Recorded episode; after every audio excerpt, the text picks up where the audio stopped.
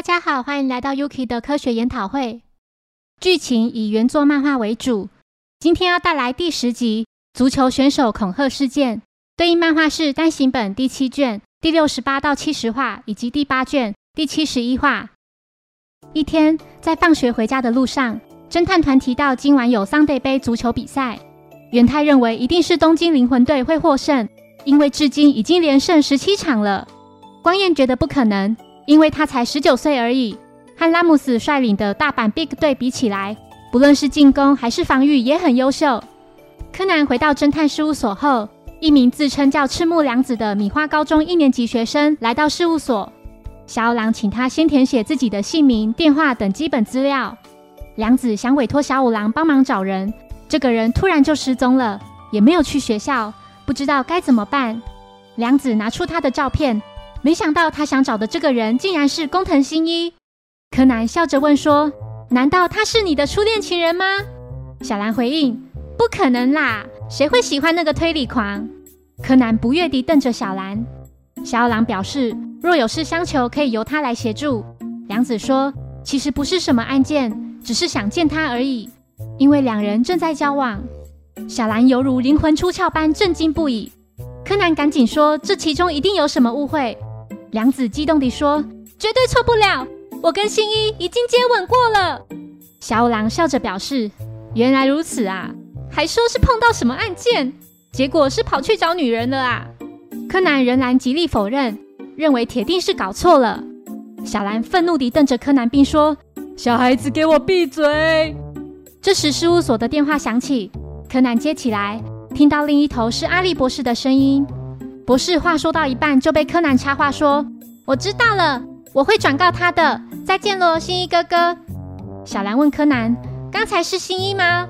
柯南回复：“他说稍后会打电话给梁子。”梁子开心地说：“新一先生要跟我见面，太好了。”小兰直问柯南：“新一怎么会知道他的电话号码？”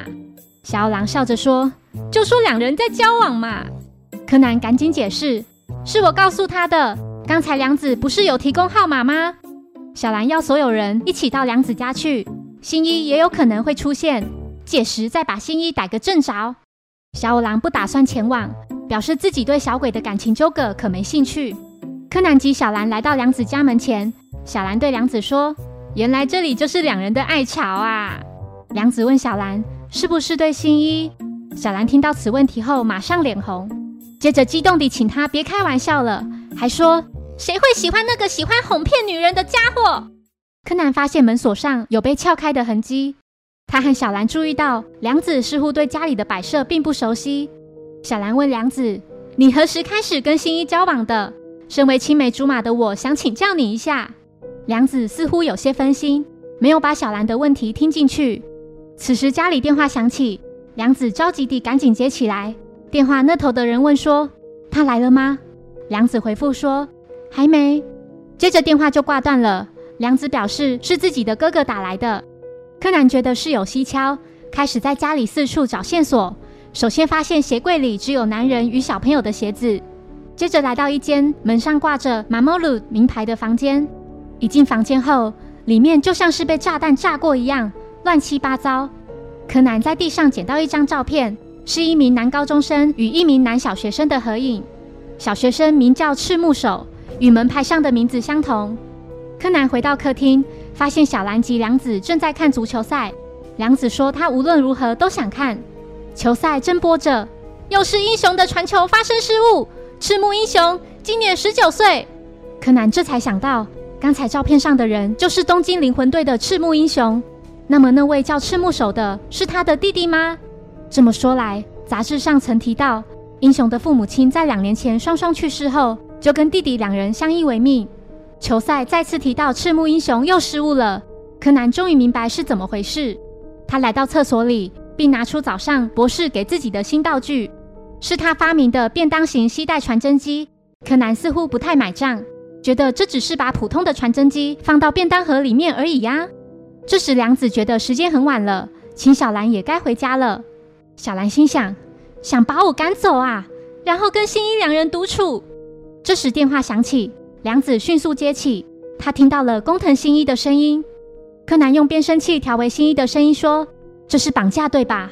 被抓走的是赤木手，也就是正在比赛的赤木英雄的弟弟。犯人所提出的要求是要他在这场比赛中放水。也许你被恐吓，如果通知警察或侦探，对方就会杀了赤木手，所以你才想找我，因为我的行踪不明。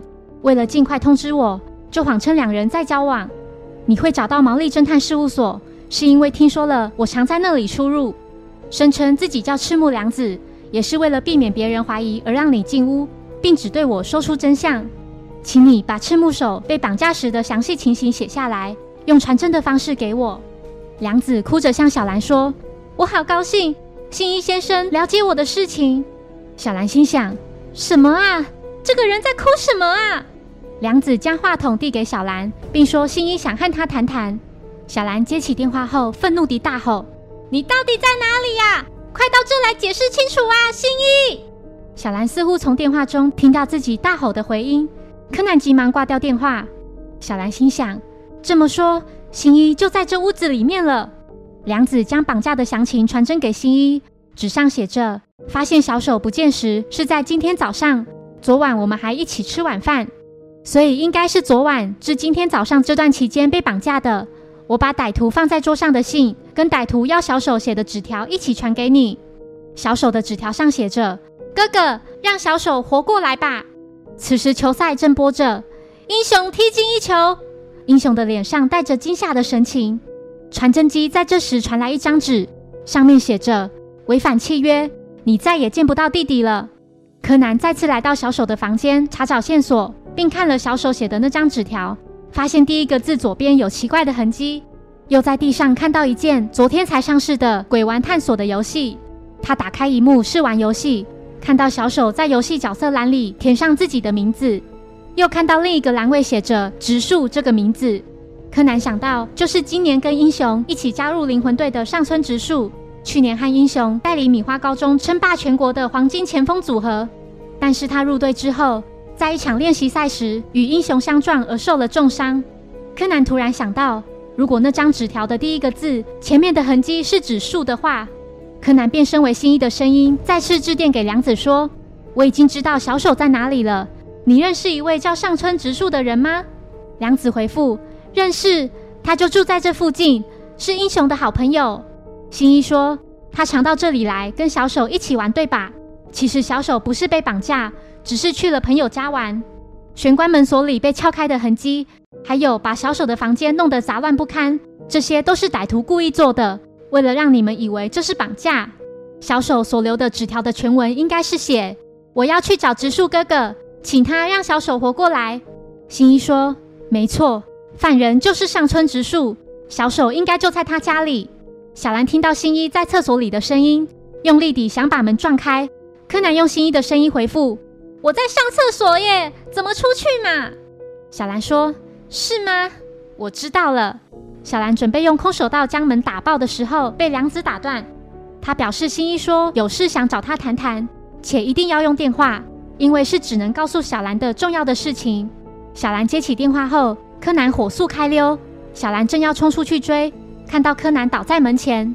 柯南假装被新一撞倒，并说：“刚才新一哥哥急忙跑出去了。”他说要去救小手，接着小兰、良子及柯南三人火速奔向上村直树家去。三人来到直树家门前按门铃，直树看到几人后并不想开门。小兰二话不说，直接用空手道将门踢开。良子在某个房间找到小手，小手说直树哥哥教自己玩新的游戏。良子致电告诉英雄说小手平安无事，英雄已经准备开始进行下半场比赛。英雄不同于前半场，终于爆发了。直树不甘心地说：“每次都是这样。英雄是个天才，而我是努力的人。他有人气，签约金也比较多。明明高中时期的射门记录几乎都是一样的啊！我加入灵魂队后，每天勤奋练习，为了超越英雄，付出比他多了好几倍的心力。终于，我追上了英雄，甚至已经超越他。直到在练习赛被英雄弄断了右脚，那家伙是故意的。”因为他害怕我会超越他，都是因为他，我必须休养三个月。其实我没有要伤害小手的意思。比赛结束后，我就会让他回去，而我也打算离开这里。我只是想让那个天才少年知道，世上有许多事并没有那么如意。球赛播报：比赛结束，东京灵魂队以三比一获胜。主持人访问英雄：想把今天胜利的事告诉谁呢？英雄回复：本来最想跟弟弟小手说，不过这次我想要告诉上村直树，我最强劲的对手。如果有那家伙在这，就能取得更多分数。赶快回来吧，直树，我在球场等你哦。直树懊悔万分，哭着说：“那家伙真笨。”他根本就不知道我做出这种事。此时，小兰打断植树，并质问他心意在哪。柯南发现情况不妙后，赶紧开溜。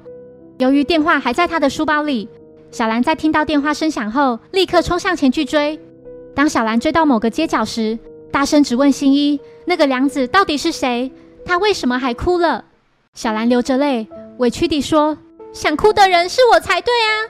你好好说清楚啊，新一。”此时。